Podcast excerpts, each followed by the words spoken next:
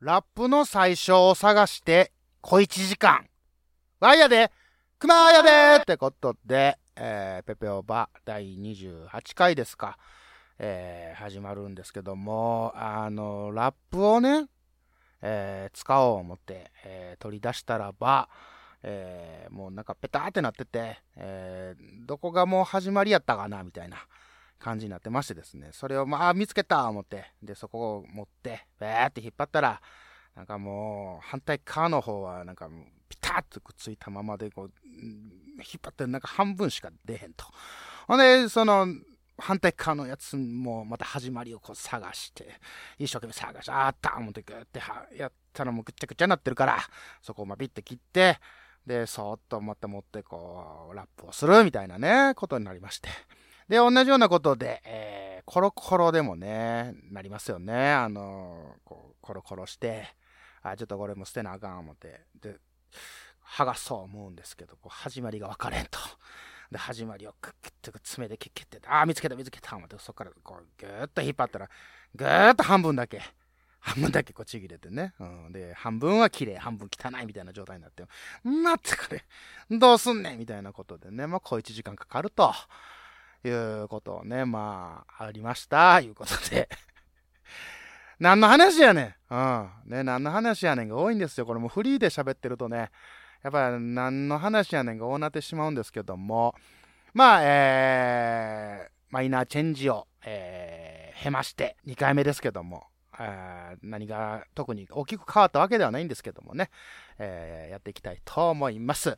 えー、最後までお聴きいただけたら嬉しいなと思いながらスタートいたします。ではどうぞオープニングでございます。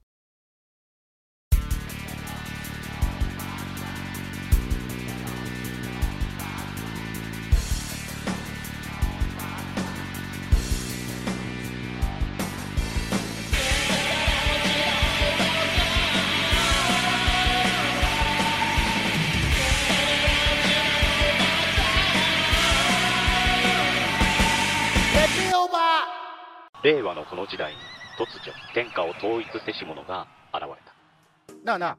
天下統一って知ってる？え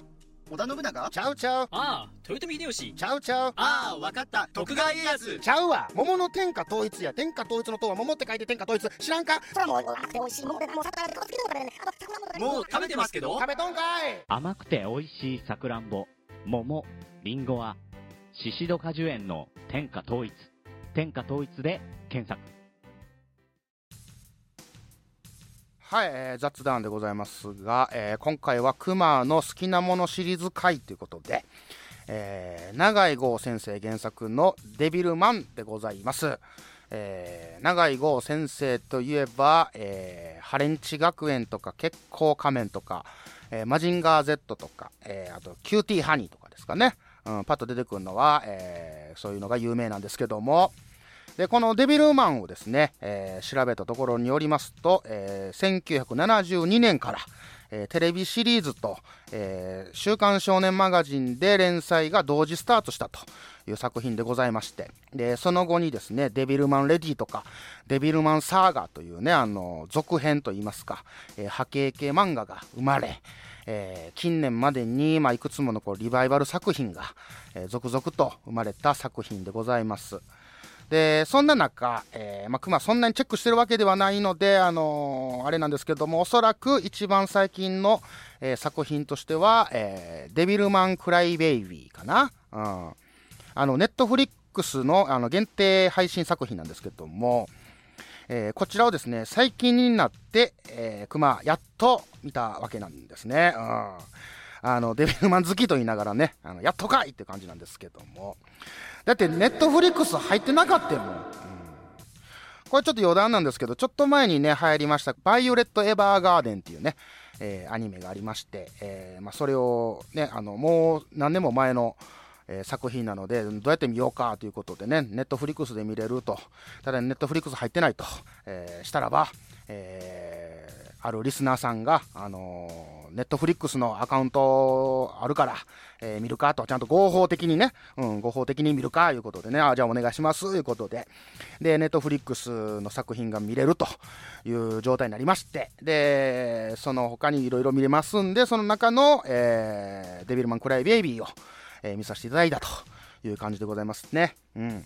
で、あの、このデビルマンクライベイビーなんですけども、えー、漫画版の方の、えー、リメイク的な感じでね、え作られている作品やったんですけど、え感想としては、えまあ、あの原作をね、えー、現代で、えーまあ、再現とか、えー、しようっていうのは結構無理あるんかなっていうね、うん、あの原作にはないキャラがおったりとか。で一応その原作に沿った、えー、ストーリー展開なんやけど、まあ、まあ監督の独自の解釈とメッセージ性があったりね、うん、まあ面白かったんですけど、うん、で、デビルマンっていうのはね、やっぱこう、今あるアニメとか漫画とか、えー、映画とかにもこう、結構影響をね、えー、及ぼしてまして、えー、有名どころで言えば、まあ、エヴァンゲリオンの庵野秀明さんとかですかね。あのああ、なるほどと、えー、分かる人には分かるかと思うんですけども、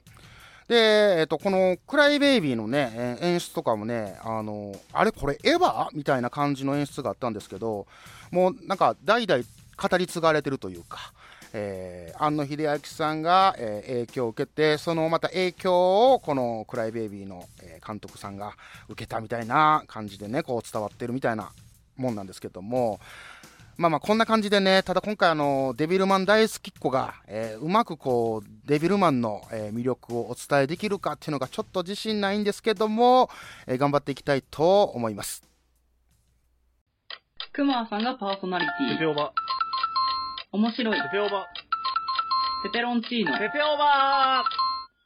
ペペオバ。まずあの、クマがですね、デビルマンと出会ったきっかけっていうのは、あの、デビルマン自体のアニメはね、あの、存在とかは知ってたんですけども、えー、まあ、スポットでしか、えー、見てないんですね、実は。うん。あの、デビール言うてね、あの、変身して、で、なんやったら巨大化すると。で、まあ一番好きなエピソードとしては、こう、人間の姿でね、怪我した場合、こう、変身して巨大化したら、その傷口がこう広がると、痛い痛い痛いなるという設定があるんですけども、これ結構好きなんですよね。で、なんやったらこの設定ってもう第1話で、えー、この弱点を披露してるっていうのがあるんですけども、うん、まあそれぐらいの情報量ですかね。あとは、あの、デビールパンチは効かないよデビールキックも効かないよデビールビンは光るだけデビールカッター飾りだけっていうね、あの、替え歌が大好き言うてますけども。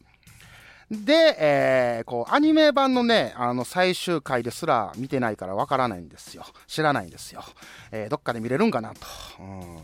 まあ、てことでね、あの、どっちかって言うと、あの、漫画版の方から、えー、入りまして、えー当時、小学校2年生ぐらいやったかな。えー、とある古本屋さんでね、あの、KC スペシャルコミックっていうのは分厚いね、えー、講談社系列の、えー、コミックスなんですけども、あの、なんやろ、単行本3冊ぐらいをまとめて1巻です、ドーンみたいな。結構読みにくいやつね。あの、コンビニとかでね、あの、先売ってるんかなあの、ちょっと分厚めの、えー、例えば、カイジの何々編っていうのだけをこう、総集編みたいに集めた、えー、本売ってたんですけどね、コンビニ専用でみたいな。あれぐらいの太さですわ。で、こう、読むときにこう、ページをね、こうめくるのにね、なんかもう分厚いからね、もう検証になるでこれぐらいの分厚さやったんですけど、まあそんなやつをね、えー、まあ全巻、3巻あるんですけども、それが1冊100円ぐらいやったかな。うん、3冊で300円ということでね、まあ、小学2年生でも買えましたので、えー、それをね、買ったんですけども、まあ、その買う時にね、あ、デビルマンって名前知ってるわ、と。ぐらいの勢いでね、買ったんでね、うん。あ、アニメだけちゃうんや、漫画もあるんや、ぐらいのね、まあ、それだけなんですよ。ただそれがね、自身初の、えー、トラウマ漫画になるとはね、その時は思いもしなかったんですけども、まあ余談ですけども、えー、他にこうトラウマになった漫画といえば、えー、えー、言うてもまあ最近ではないんですけどもね、あの、ガンツの、えー、カタストロフィー編ですか。あの、ちょっとこう西洋の、えーその、怪物たちと戦うシーンがあるんですけど、あのね、あれを読んでからね、もうファイナルファンタジー系のね、モンスターがね、もう怖くて怖くて、ああ、もう、それがね、今でもちょっとトラウマなんで、あの手のこうモンスター見るとね、ゾクッとするんですけどね。まあまあ、それ置いといて。ペーペー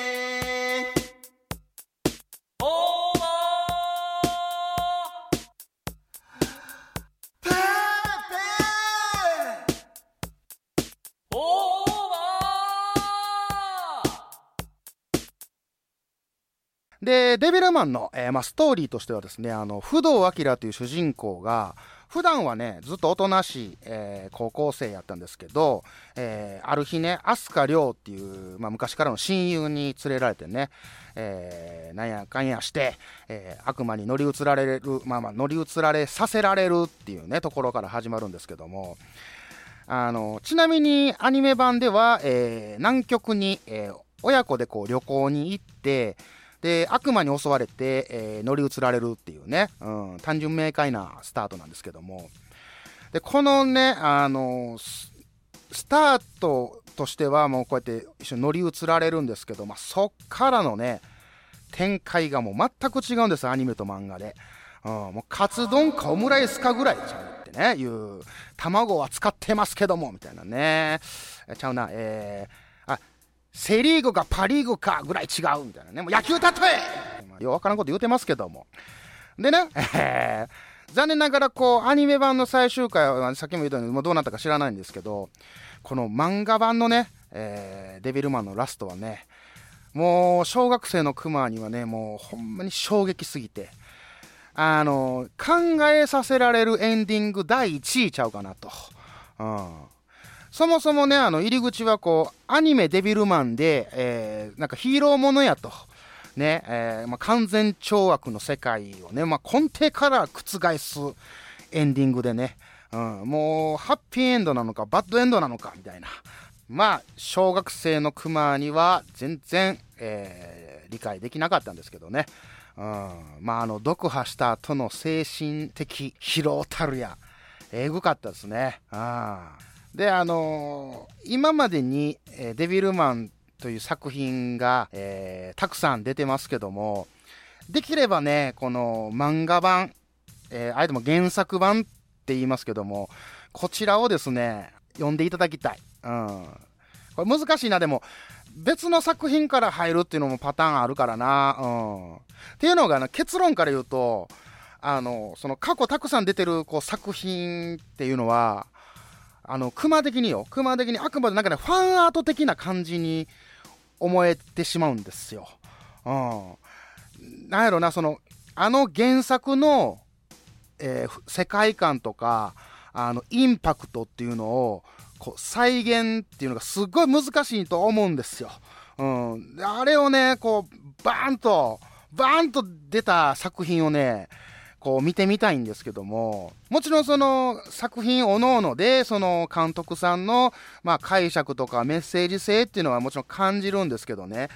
あーむずいな、これ。これむずいな。うん。あの、さっき言いました、その、クライベイビーに関しましては、まあ、過去ある中で一番近かったかなっていう、そんな気はします。うん。で、ただね、このクライベイビーはね、えーもう完全に、えー小さいお子さんとは見たらあかんやつでございます。うん、あのーエッチーなシーンとかね、あの、血がブシャーって出てるシーンとかもあるんでね、これはちょっとその、全然別の意味でトラウマになってしまったりとかしますんで、あの、ぜひとも、あの、大人お一人で、え見るような作品でございますんで、そこのとこよろしくということで。ペペオーバーで、あと、まあ、デビルマンといえばですね、えー映画版デビルマンっていうのがありまして、あのー、クマはね、こう、世界、こう、あまたある、こう、クリエイトされた作品っていうものを、えー基本的なこう批判とかはしたくないんですけども、えーまあ、この映画はね、えーあの、映画のレビューとかは、あのやっぱどこを見てももれなく酷評なんですよ。うん。で、そういうのっていうのは、えー、熊的にはこう自分で見て、えー、それが酷なのかそうでないのかっていうのを、まあ、確かめたいんでね。あの、そんだけ酷評でしたけど、えー、あえて見ましたね。うん。最近ね。うん、最近。てか、そもそも映画ってあんまりこう、熊見ないんですよ。で、なんで見ないか言うとね、まあ、簡単に言ったら、えー、その2時間ほどのね、時間をね、えー、取られてて、えー、まあ、全然面白くなかった場合、うん面白かったらいいんですけど、もう全然面白くなかった場合、こう時間返せってなるのが怖いんですよ。うん。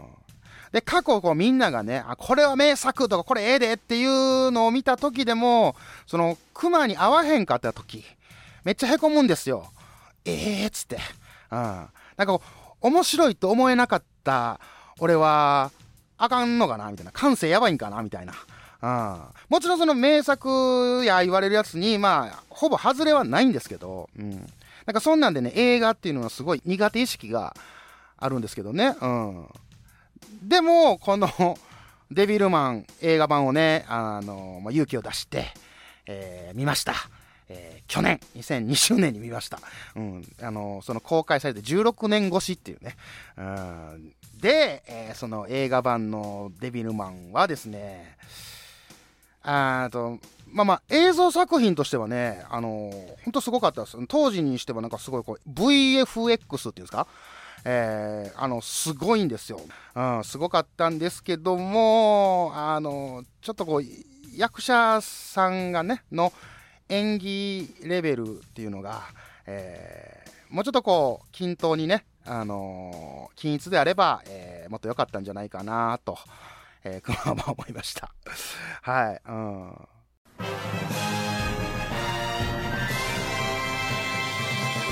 どうも、ペペオバです。音楽も一緒なんですけど、えー、青春時代に聴いてた、えー、感じとね、まあ、おっさんになってから聴く感じとかは、あの、同じ大好きなアーティストであってもね、やっぱ解釈っていうかね、あの、聴き方っていうか、いうのがちょっと変わってくるもんでね、このね、デビルマンから受けた、えー、メッセージ性っていうのは、こう、今でも変わりがないんですよ。うん。で、それがね、まあ、くしくもと言いますか、今この現代で、えー、すごくマッチしてるというか、あの、っていうのがですね、あの、この、ね、コロナコロナと、えー、このコロナ禍言うて叫ばれてる昨今ですね、なんかね、こう、まさにこう、デビルマンの世界観やなと思うんですよ。うん、で原作版を読んでない方にはね、やっぱその内容、ネタバレになってしまうんで、あまりこう詳しく言いにくいんですけども、まあ、簡単に言うと、人間は怖いよねっていうね、ことなんですよ。あの有名なね、トラウマシーンが、えー、まあ、それの最たるもんじゃないかと。うん。これがね、やっぱね、今のね、現代社会とすごく重なるんですよね。もう大方50年前の作品ですよ。うん。四半世紀、まあ、すごいな。うん、言うててびっくりしたけど、まあ、このデビルマンが教えてくれるメッセージ性は、やっぱ現代社会において忘れてはならん感情やなと、うん、思いまして、うん。ただ、すごいトラウマ トラウマばっかり言うてんな。うん、あんまあかんねよね。全然こう、おすすめしてない感じはありますけども。で、まだね、デビルマンを知らない方が、これからその原作を読まないでおくべきか、読んでおくべきか、それは、あなた次第です言うてますけども。ってことで、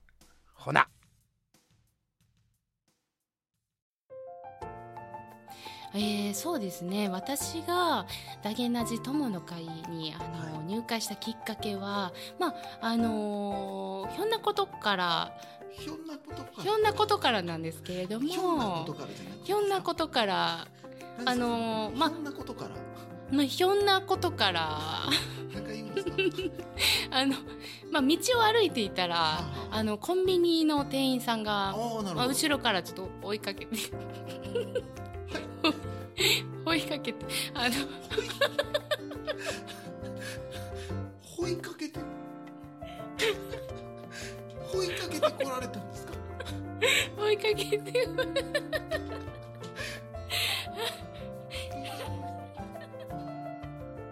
私はいつもダイエナジ友の会を聞いて撮影に臨んでいます。まあ爽やかにしっかりとした番組です皆様もダゲラジ友の会入会しましょう。おかよでした。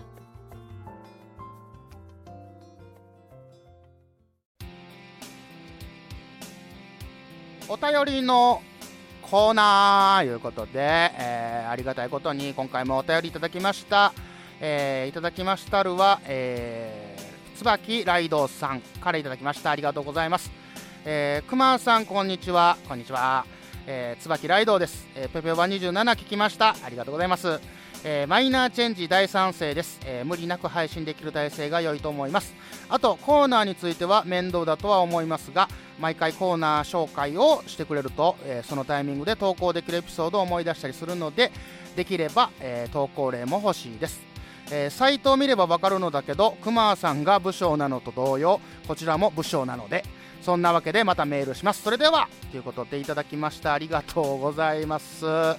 えーね、前回、えーマイナーチェンジしましたということでね、まあ、どこが変わったんやいうとこなんですけども、あのーまあまあ、えー投稿の方がね、一応、あのー受け付けてはおるんですけども、まあまあまあ、ありがちな、なかなか、えー投稿っていうのが来ないと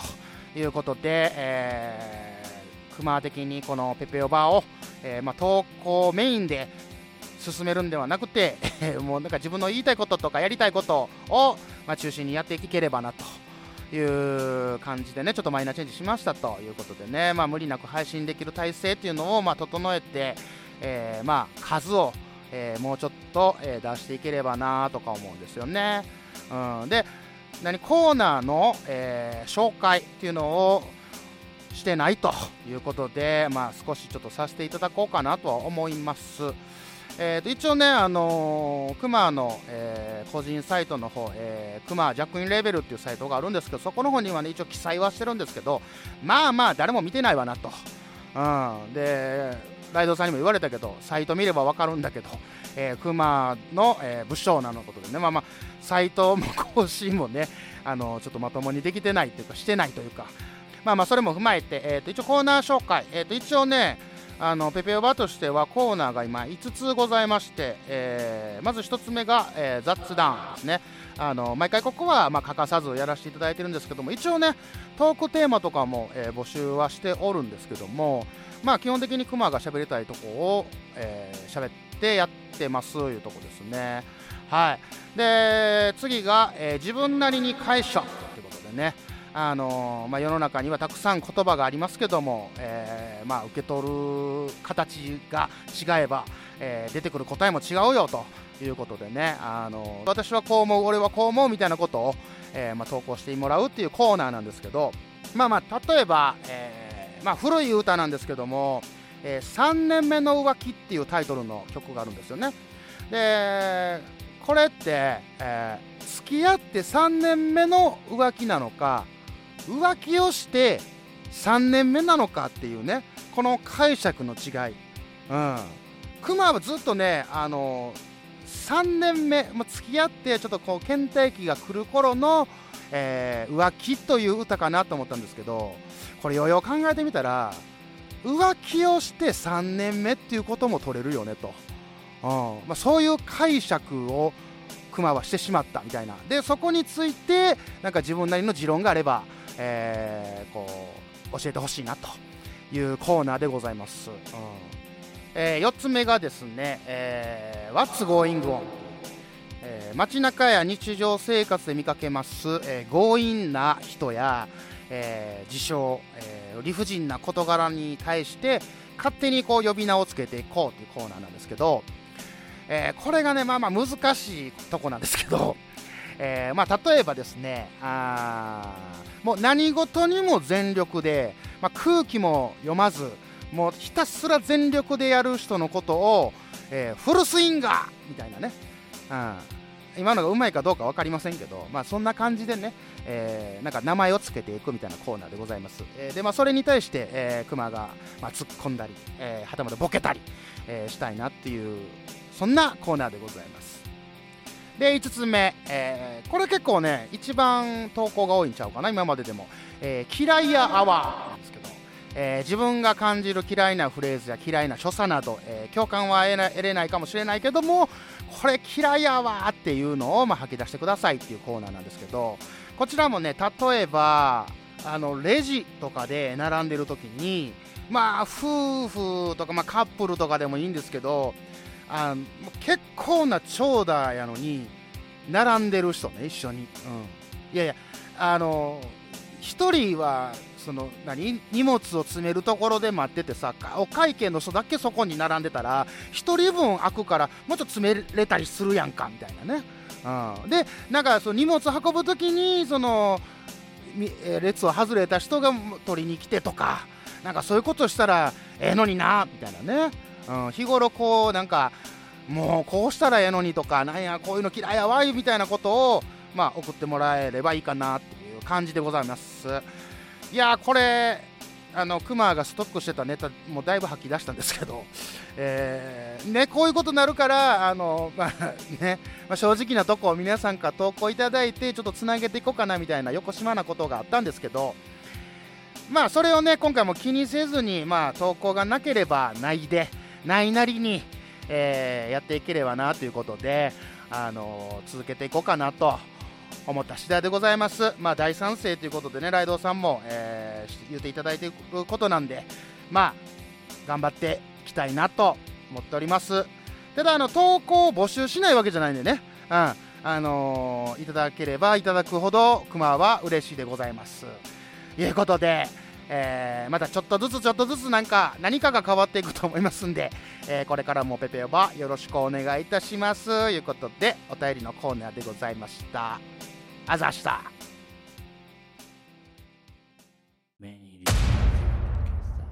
名古屋は元山にあの男がポッドキャストスタジオとともに機能し始めた。本山が誇るポッドキャストスタジオ連動型。マスターが機能し始めた。なんであの時カフェ。絶賛営業中。リンゴから生まれたポトキャロ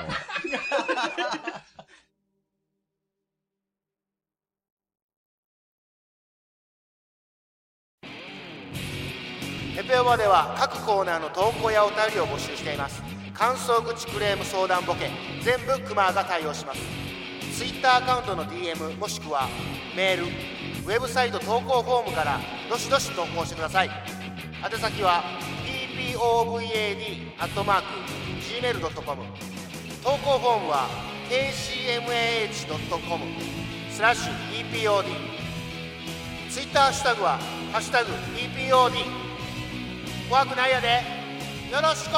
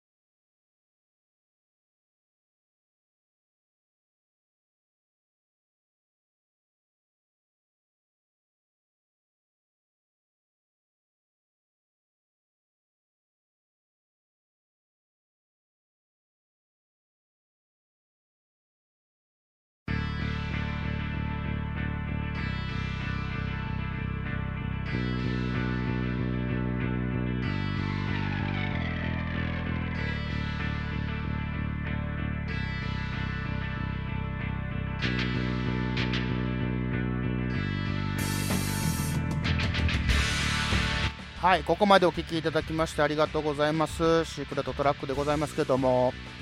えー、クマは最近ずっとこう DTM デスクトップミュージックにどっぷり使っておる次第なんですが。ねこれやればやるほどにですねあのクマは音楽をなめてたなっていうね、えー、感情にこう押しつぶされそうになっとるんですけどもね、うん、まあこの音楽たるや難しいねうん、今までこうなんか分かってる感じで、えー、いろんなとこで、えー、方々で喋ってましたけどもいやー難しいあ聞くんは簡単なんやけどね。うん。やっぱりこう、今までなんか曲作るって言ったら、あなんか軽く、ね、骨組みだけ作って、えー、メンバーにドラムとかベースとかに渡して、で、おのおので作ってもらって、それを合わせて1曲みたいな作り方をしてたんでね。あのまあ今考えると楽やったな、みたいな。で、今となってはですね、あのもう一個一個ドラムもベースも、ね、もギターもそうなんですけど、も全部自分で考えなあかんと。これがまた難しいんですよ。うん。で、あの、スケールっていう、なこなんやろ、なんて言うたらいいんかな。これなんて言うたらええか分からへんぐらいの知識量なんですよ。もうなんか感覚だけでずっと今までやってきたんで、じゃあそれをこう一人でやるってなった時にもう、全然追いつかないんですよね。うん、でそれをあの DAW ソフトで音楽を作るソフトがあるんですけどもそのパソコンでね触るんですけどそのやり方ももう血へど吐くぐらいな悩んで、うん、でその8ビートっていうのがあるんですけどもズッツッタンズッツッタンですねあれを打ち込むのにもう何時間もかかると1小節作るのに何時間もかかったみたいなところからね、あの、始まったんですけども、今となりましては、えー、いろいろ、まあ、独学ですけども、えー、勉強しまして、えー、なんとか、えー、やっております。うん。でも、本当ね、でもね、沼ですね。うん。もうなんか、ただどうやったらいいか分かれへんみたいなね。うん、そういうところに今陥っとるんですけども、まあ言うても、楽しいやらせていただいてまして、えー、なんか生きていくための楽しみを、えー、見つけたみたいな感じですね。うんまあ、ずっとやりたかったことなんで、えー、なんかそれがちょっと本格的にやりだしたなと。あのー、マクラジっていうね、マインドクリエイターズラジオっていう、えー、もう一個やらせてもらってるポッドキャスト番組あるんですけども、まあ、そちらの方の企画でね、あの曲を作らなあかんいうことで、えー、それがきっかけになりまして、で、やるんやったらちょっと、がっつりやろうかなっていうことで始めたんですけど、まあ、ここまでハマるとは思ってなかったんで、うん、自分でもびっくりしとるんですけども。まあ、1曲作るのにも結構時間かかりますんで、えー、どんだけやれるか分かりませんけども、これからもどんどんどんどん作っていこうかなと思っております。で、ちなみにこれ今ずっとバックでかかってんのが、クマが、えー、一応作りました曲で、あとはこれに歌メロ乗っけて完成みたいな感じですね。はい。また機会があればどっかで、えー、発表したいと思いますんで、その時はよろしくお願いいたします。ってことで、ペペオバ、今日はここでお開きでございます。くまくま